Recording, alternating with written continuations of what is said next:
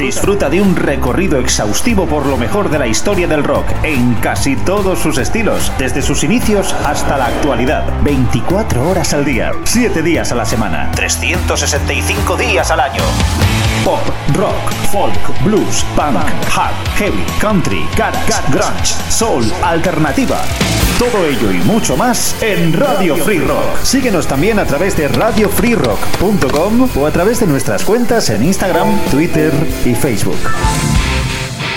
Hola, ¿qué tal? Muy buenas, ¿cómo estáis? Eh, bienvenidos a una nueva edición de La Gran Travesía en Radio Free Rock, una cita con el mejor rock de todas las épocas de la mano de Jesús Jiménez. Hoy es 17 de septiembre y hoy es el aniversario de un doble álbum, Use Your Illusion, que cumple 30 años ya que fue lanzado en 1991.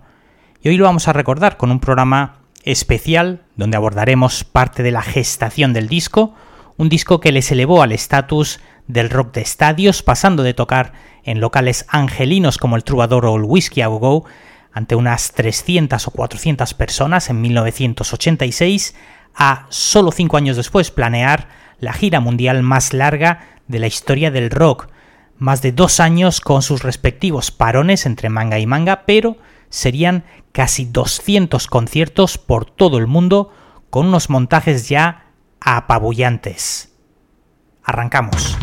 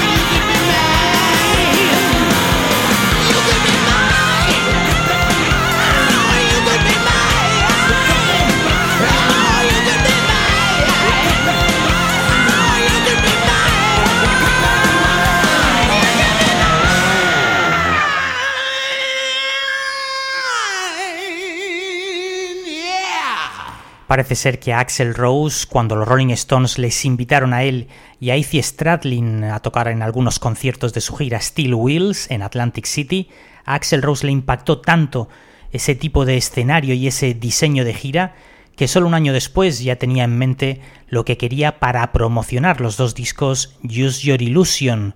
Cuatro años habían pasado desde la publicación de su primer LP Appetite for Destruction, al cual también, por cierto, le dedicamos un programa especial por si queréis escucharlo, os lo dejaré pues en el enlace en la descripción.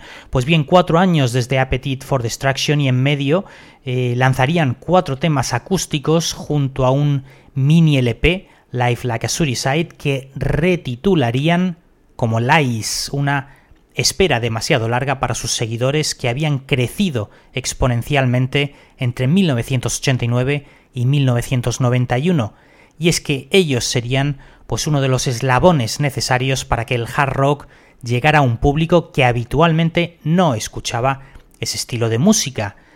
Todos los rumores, excesos, escándalos, sus desavenencias con la prensa especializada alimentarían el engranaje de una máquina que en realidad se había convertido en un enorme dinosaurio, una enorme máquina de hacer dinero que dejaría varias víctimas por el camino. El primero sería el batería Steven Adler, despedido antes de la grabación de los álbumes, y que sería sustituido por Matt Sorum, quien venía de tocar la batería con los Cult. Poco después sería Izzy Stradlin el que, cansado del ritmo de conciertos y unos cuantos altercados en directo, cansado también del ritmo de vida y de los caprichos de su amigo de la infancia Axel Rose, pues bueno, terminaría abandonando el barco poco después del lanzamiento del disco en noviembre de 1991. Sería sustituido por Gilby Clark. Además, Axel Rose decidió añadir eh, un teclista, Dizzy Reed, un par de coristas también en directo y una pequeña sección de instrumentos de viento para algunos temas en concreto. En este corte que os ponemos ahora, Bad Obsession, Michael Monroe, quien fuera cantante de los Hanoi Rocks, aportaría también la armónica y el saxofón.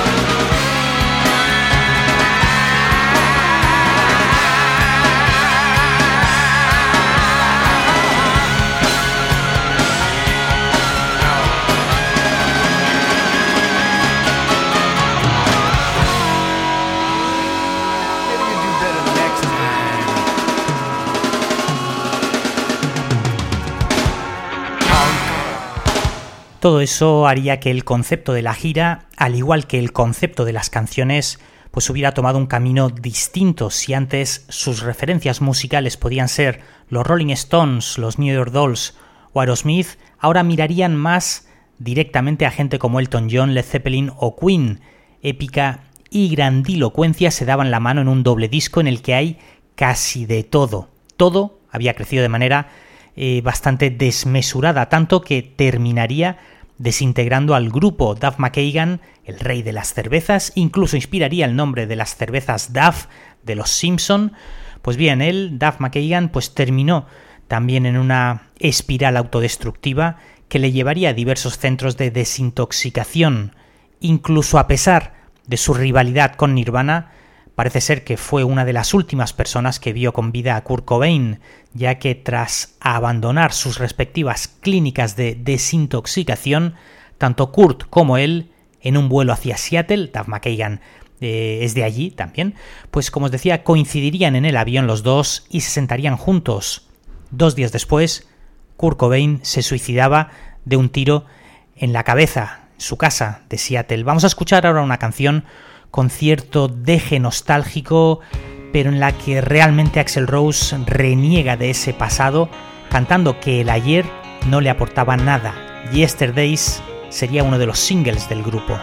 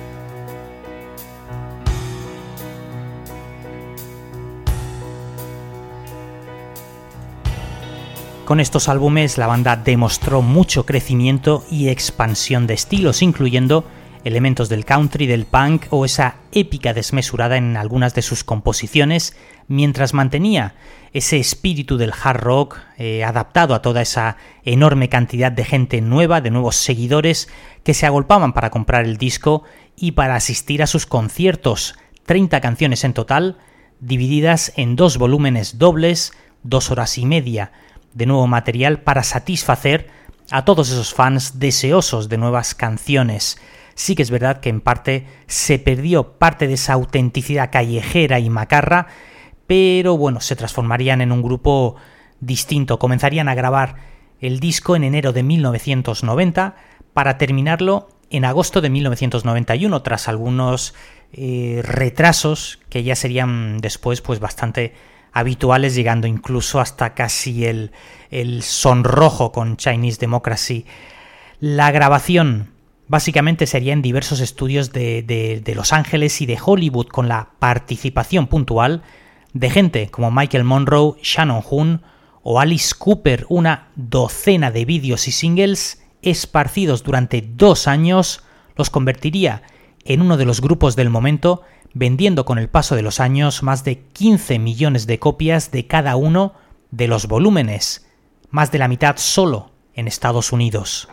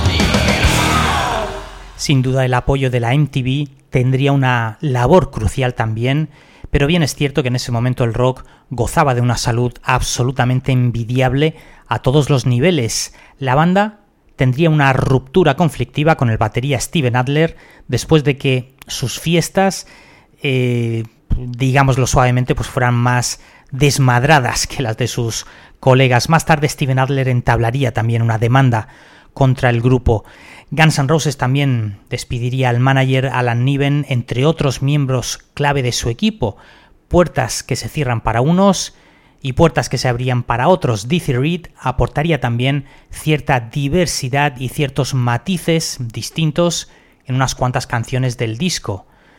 Axel Rose, siempre perfeccionista, la banda también mezclaría 21 canciones con el ingeniero Bob Clearmountain, pero luego desecharía las mezclas comenzando desde cero con Bill Price. Así que cuando llegó el momento Guns N' Roses había puesto el listón muy alto con su trabajo anterior y tendría la intención de mantener ese impulso creativo por la bueno, ese impulso por la excelencia Civil War, la primera canción del segundo volumen, sería uno de sus temas más destacados, la única canción donde participaba Steven Adler, grabada en junio de 1990, un tema escrito por Slash, Duff y Axel Rose, un tema que se abre con un breve discurso de la película La, leyenda del indomable, protagonizada por Paul Newman. What we've got here is failure to communicate. Some men you just can't reach. So you get what we had here last week, which is the way he wants it. Well, he gets it. I don't like it any more than you do.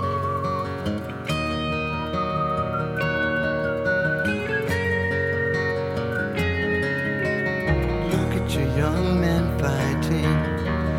Look at your women crying. Look at your young men dying. The way they've always done before.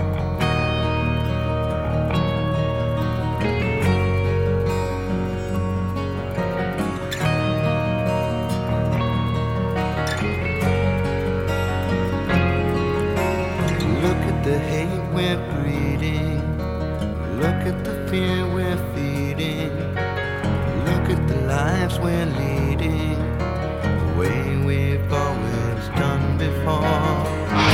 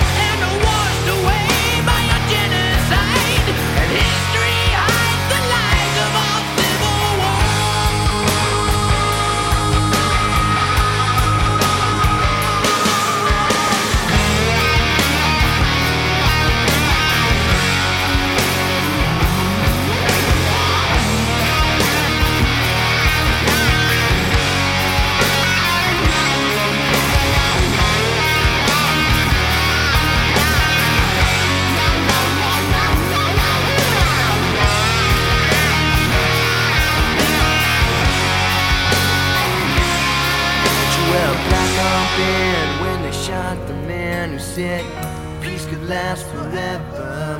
And in my first memories, they shot Kennedy. I went numb when I learned to see, so I never fell for Vietnam. We got the wall of disease to remind us all that you can't trust freedom when it's not in your hands. When everybody's fighting for their promised land.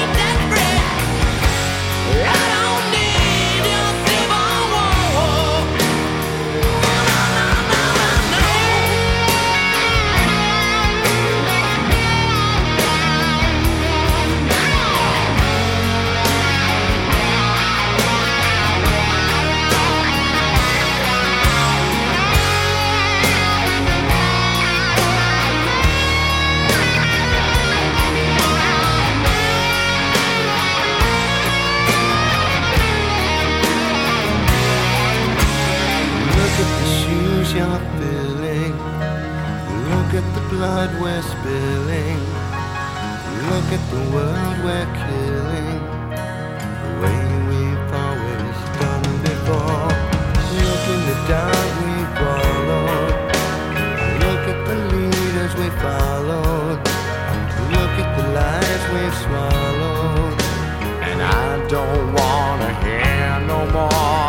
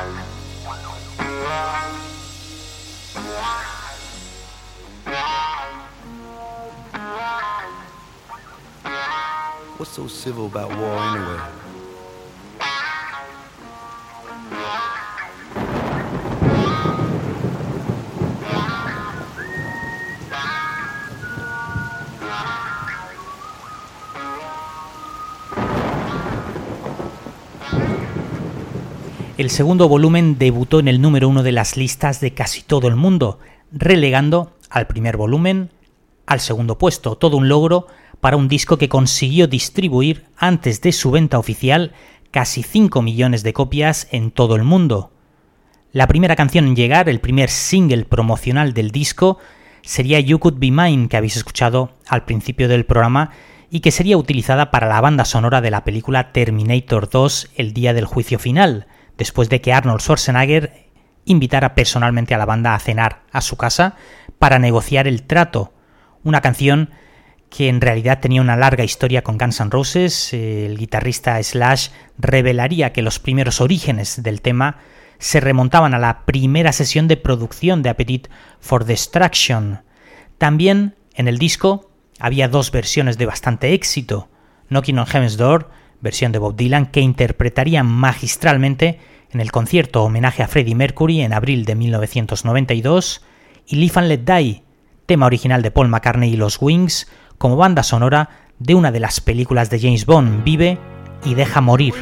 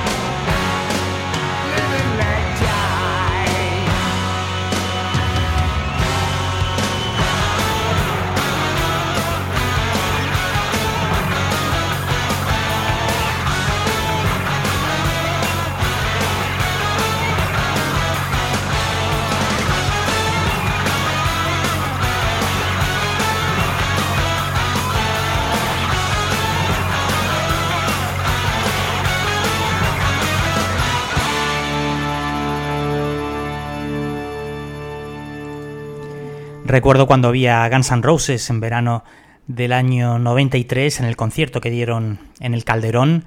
Y la verdad es que lo mucho que lo disfruté a pesar de la marea humana que había esa sección acústica a mitad del concierto donde eh, interpretaron varios temas del Lies, también una versión del Dead Flowers de los Rolling Stones y en la que sacaron unos sillones al escenario para acomodarse y tocar desde allí mientras se tomaban también unas pizzas, algo la verdad bastante bizarro, pero sin duda pues uno de los momentos más destacados del concierto. Axel Rose había intentado reclutar a Nirvana como teloneros de la gira, pero Nirvana declinaron porque no les gustaba nada la idea, no, no les gustaba nada el grupo, ni el estilo, ni las letras, así que lo rechazaron y ahí empezaría la mala relación que tendrían pues entre las dos bandas.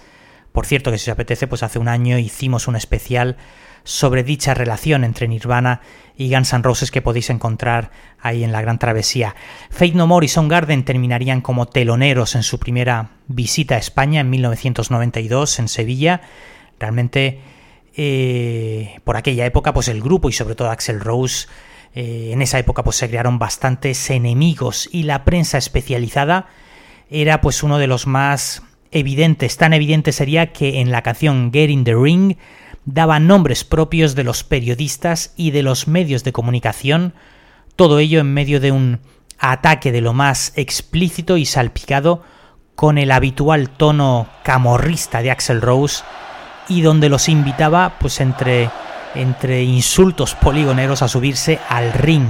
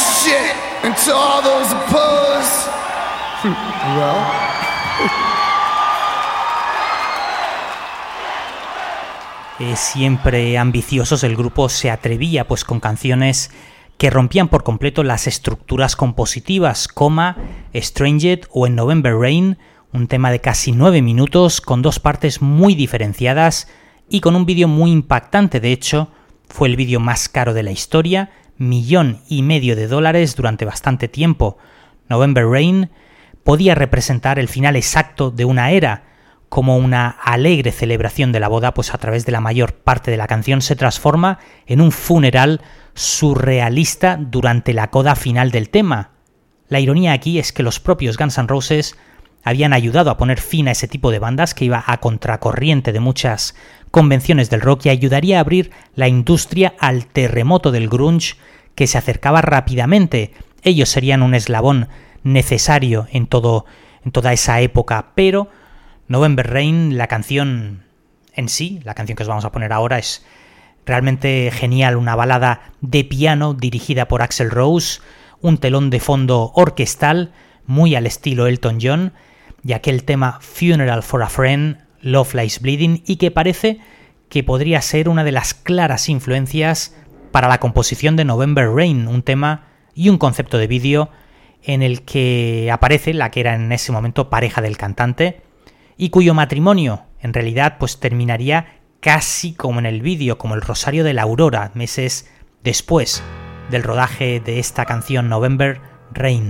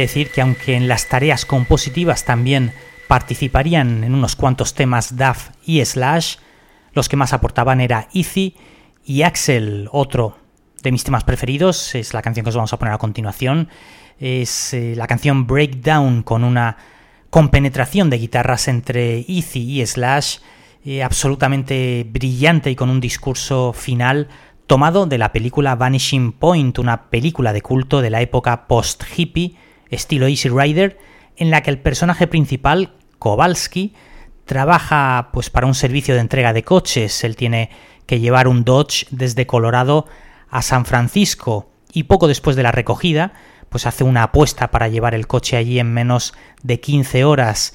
Así que después de algunos enfrentamientos con policías en moto y diversas eh, patrullas, pues comienza una enorme persecución para detenerlo. En ese camino, pues Kowalski es guiado por Super Soul, un locutor de radio ciego con una emisora de la policía, un speech que recita justo cuando el personaje de la película, Kowalski, conduce a toda velocidad para estrellarse con una barricada hecha por la policía.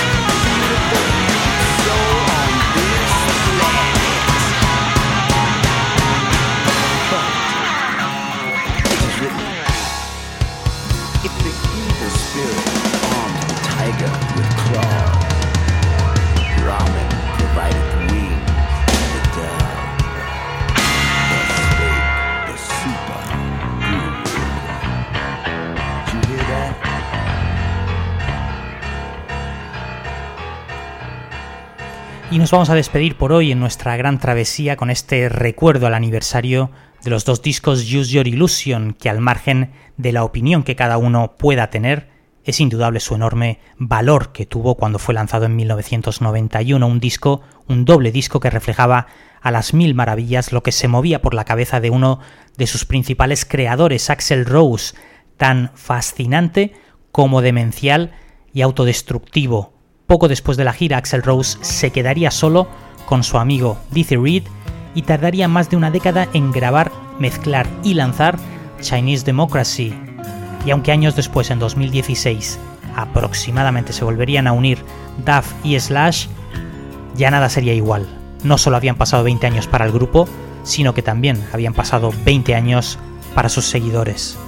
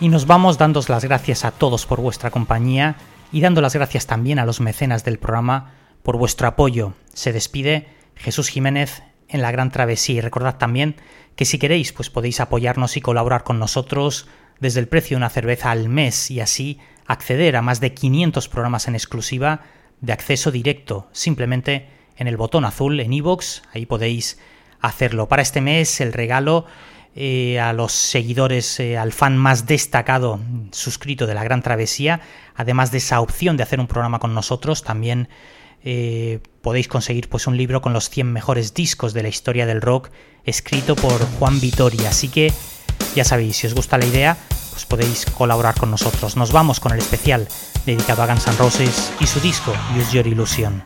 Chao.